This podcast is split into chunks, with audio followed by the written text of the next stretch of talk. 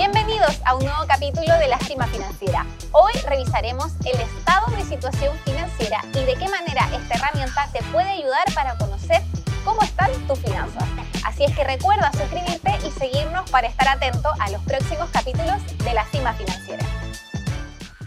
Revisemos entonces lo que es el estado de situación financiera, esta radiografía que te permitirá conocer el estado de tus finanzas. Este es un ejercicio que te recomiendo puedas realizar una o dos veces al año para empezar. Si después puedes generar más veces este ejercicio, será mucho más fácil que mantengas el control sobre tus finanzas. Entonces pasemos a revisar qué tienes que tener en consideración al momento de realizar este estado de situación financiera o esta radiografía.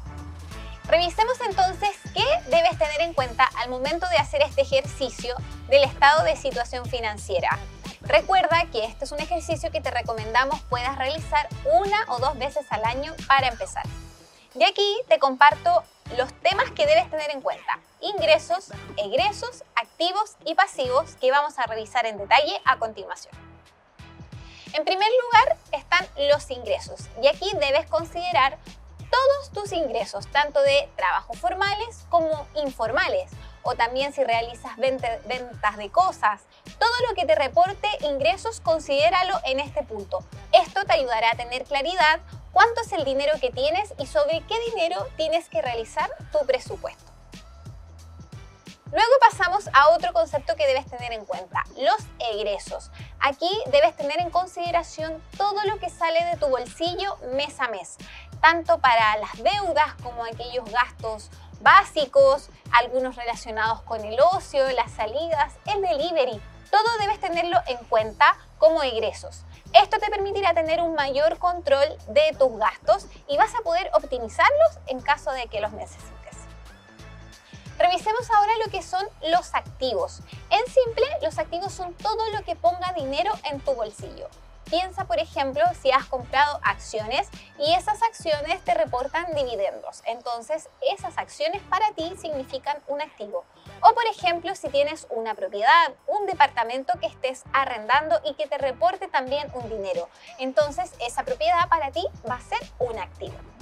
Revisemos ahora el último concepto que debes tener en cuenta para crear tu propia radiografía de tus finanzas personales.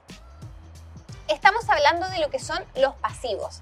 El caso contrario de los activos, los pasivos son todo lo que te signifique una salida de dinero. Por ejemplo, las deudas o si tienes eh, quizás un uso, un auto para uso personal.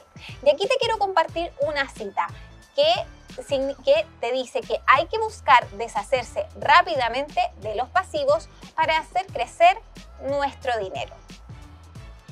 ¿Sabías del estado de situación financiera, ¿alguna vez has hecho esta radiografía o quizás te faltaban algunos elementos? Espero que te haya servido esta información y que ya estés empezando a recabar la información para generar tu propia radiografía o estado de situación financiera. Hasta aquí llega este capítulo de la cima financiera. Recuerda suscribirte y seguirnos para estar atento a las novedades y los próximos capítulos de la cima financiera. ¡Nos vemos!